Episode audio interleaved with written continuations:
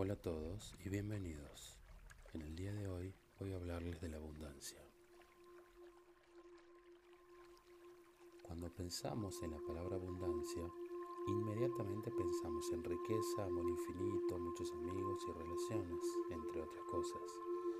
Efectivamente, el concepto de abundancia se puede aplicar a cualquier aspecto de nuestra vida. No solo se trata de dinero, una persona puede ser abundante por tener muchos amigos. El universo también es abundante. Una persona que tiene mentalidad de abundancia tiene una vida equilibrada y tiene la capacidad de ver y disfrutar buenos momentos, buenas relaciones, una buena comida, un atardecer y tantas otras cosas que el universo nos ofrece diariamente. Y es ahí cuando comenzás a ser agradecido y sentirte dichoso con lo que tenés y con lo que sos. Ser abundante es una manera de vivir, aunque no tengas todo el dinero que desearías. ¿Cómo hacemos para vivir en abundancia? Como ya hablamos anteriormente, todo es mente. O sea que lo que pensamos determina lo que experimentamos en nuestra realidad. Lo que tú piensas se manifiesta. Entonces, la escasez, por ejemplo, es la consecuencia de pensar que hay poco de algo. Cuando pensás que hay poco de algo, tenés miedo y actúas como si ese algo se fuera a acabar, generando actitudes defensivas. No jugás para ganar, sino que jugás para no perder. Para que haya abundancia en tu vida, lo primero que tenés que hacer es cambiar o modificar tus creencias limitantes. Al modificar nuestras creencias limitantes, cambian nuestros pensamientos y en consecuencia nuestras acciones y comportamientos.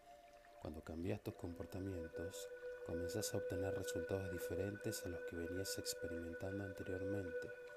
Una excelente herramienta para eliminar creencias limitantes son las barras de Access.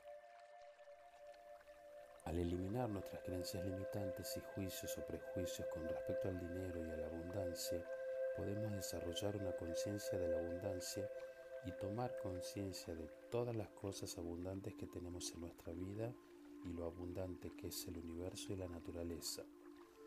Para participar de la abundancia del universo, tenés que abrir tu mente y sentir esa abundancia que está en todos lados. Algunas formas de abrir tu mente y traer esa abundancia son las técnicas de visualización, meditaciones guiadas, decretos, entre otras cosas. La abundancia es tu estado natural, es el reconocimiento de tu esencia verdadera. Al aceptar la prosperidad en tu mente, entras en un estado de conciencia donde reconoces que la verdadera fuente de todo bien está dentro tuyo. Ya hablamos del poder creador de la mente tus pensamientos crean tu realidad, crean la materia. Si nosotros creemos una verdad, el universo nos traerá experiencias para confirmar nuestra realidad.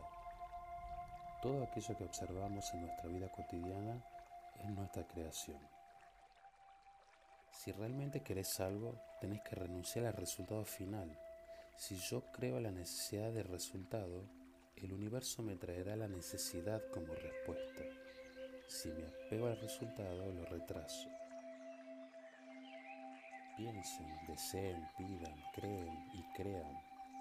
Puede que aquello que desean no se cumpla y puede ser porque hay dudas o porque no es el momento, pero sigan intentándolo. La abundancia son intuiciones, las ideas y la imaginación son abundancia. ¿Cómo te imaginas viviendo en cinco años? ¿Y en diez? Tus peticiones tienen que ser precisas para el universo. ¿Sabes pedir? ¿Sos preciso con tus peticiones? ¿Pedís sin miedo? ¿Pedís sin necesidad?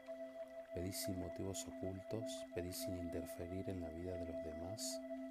Es muy importante respetar el libre albedrío del otro. Por eso una petición nunca debe interferir con la vida de otros, aunque sea con la mejor intención. Siempre tenés que pedir en positivo sin miedo y sin rechazar nada. Por ejemplo, una manera errónea de pedir sería, por favor que no me enferme. Lo correcto sería, quiero perfecta salud. O decretar, gracias universo por mi salud perfecta. Al afirmarlo como algo que ya está concretado, tiene aún más poder. Cuando luchamos contra algo o lo rechazamos, lo estamos reforzando. No debemos tenerle miedo al miedo. La única forma de que esa fuerza se pierda es aceptar ese miedo para ver qué hay detrás. De lo contrario, te creará situaciones de pobreza. Cuando hay una emoción debemos observarla, aceptarla, integrarla y luego transmutarla o soltarla. Siempre debemos tener en cuenta que aquello que damos es lo que recibiremos. Por eso es muy importante ser conscientes de lo que damos, pero sin esperar nada a cambio, ya que en ese caso lo hacemos por interés o por un motivo oculto. Lo que damos de corazón siempre encuentra la manera de volver a nosotros. Si no sabes lo que estás dando, observa lo que estás recibiendo. De nada sirve acumular, ya que eso es estancamiento de energías.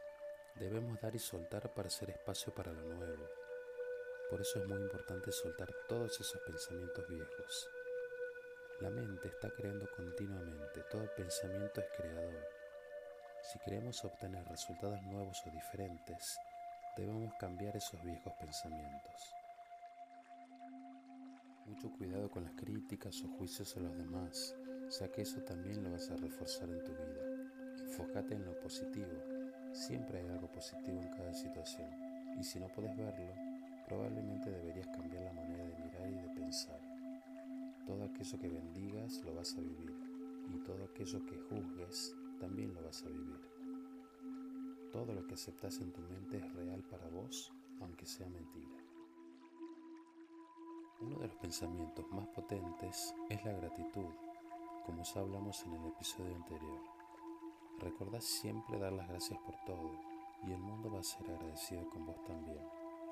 Ser abundante es sentirte abundante. Si quieres abundancia, sentite abundante y actúa como si ya lo fueras con certeza. Una de las trampas que tenés que evitar es pensar en el cómo, el cuándo y de qué manera voy a lograr ser abundante, ya que eso pertenece al ego y no al espíritu. Si crees que te mereces poco, vas a recibir poco, ya que tenés lo que te mereces. Todo lo que tenés en tu vida lo has creado vos. Tu mente es infinita. El universo no tiene escasez de nada. Entregale tu tiempo al universo para que lo administre. La riqueza material y la abundancia espiritual se complementan, no son opuestas. Son una extensión de tu energía. Por eso es muy importante eliminar cualquier patrón negativo acerca del dinero. La espiritualidad se trata de la evolución en nuestra vida y el dinero puede solventar experiencias que nos sirven para crecer, como por ejemplo estudios, viajes, ayudar a otros, crear proyectos o invertir, por mencionar algunos. Cuando una persona es verdaderamente espiritual, todo en su vida debe irradiar abundancia porque nuestro espíritu es abundante. Nadie que ha logrado madurez espiritual lleva una vida llena de deudas y pobreza, ya que esto es totalmente contrario a la voluntad del universo. Dinero y espiritualidad deben complementarse para conseguir una vida plena. No hay conflicto entre prosperidad y espiritualidad. Es la codicia la que no puede convivir con la espiritualidad. No es el dinero el problema, sino el deseo de aferrarse a él.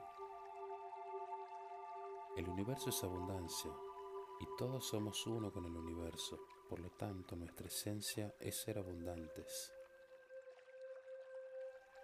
Mi nombre es Esteban Gutiérrez. Gracias por acompañarme en este viaje y te espero en el próximo episodio.